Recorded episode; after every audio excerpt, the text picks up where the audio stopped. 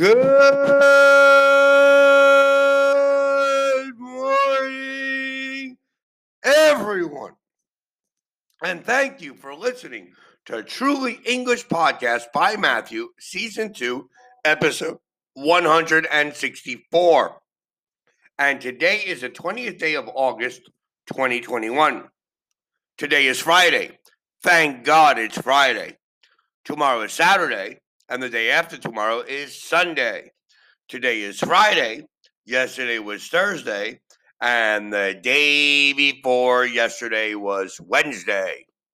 Today I am working. Tomorrow I will work a couple of hours, and the day after tomorrow I will rest. Yesterday I worked, and the day before yesterday I worked. What did you do yesterday? Did you go to school? Did you play? Did you visit your grandparents? What are you doing today? In reality, today I am waiting for a hurricane. There is a hurricane that will be hitting our city at approximately 4 p.m. today. So we are expecting very, very bad weather. Bad weather. So please remember today, tomorrow, the day after tomorrow. Today, yesterday and the day before yesterday. Today, I want to review with you similar meanings of verbs. All right, if we help a customer, we assist the customer. I am assisting a customer. If we agree to do something, if we agree to do something, we what would the word be? What would the word be? What would the we consent. I consent to doing something. If we make something clearer we clarify we clarify something. I need you to clarify what time is the meeting. If we book a restaurant we reserve a restaurant reserve a restaurant. If we control a process or an activity, we regulate. We regulate the process or we regulate the activity. Many things are regulated, especially in the time of the coronavirus.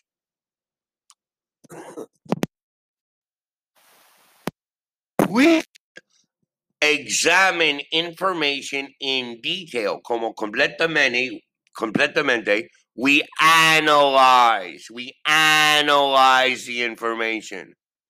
If we collect information, we gather information. Facebook, Amazon, Microsoft, everybody is collecting our information.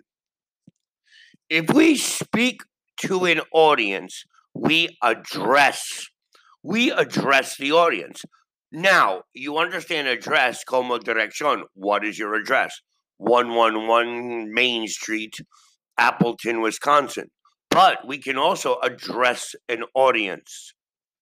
If we choose something, we select something, we select. We choose something, we select it. If we produce or make good sales of a product, we produce or make good sales of a product we any any ideas? No ideas. Guarantee? No not guarantee. We arrange? No not arrange we engage? No, not engage. We re regate? Don't know. Don't know this one. If we verify that something is true, we confirm. We confirm.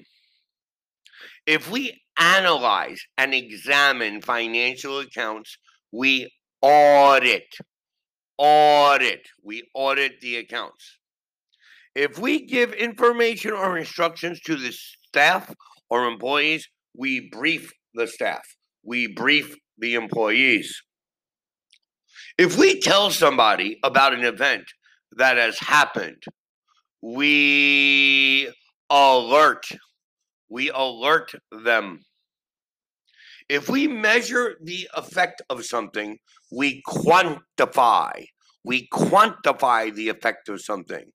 If we remove something from a sum of money, we deduct. They are deducting taxes from my salary. If we require somebody to do something, we oblige. We oblige. If we increase your area of operations, we we wind? Nope. We nude? Nope. We wind? Wind? Don't know. If we take on a new staff, we take on a new staff. We employ. We employ new people.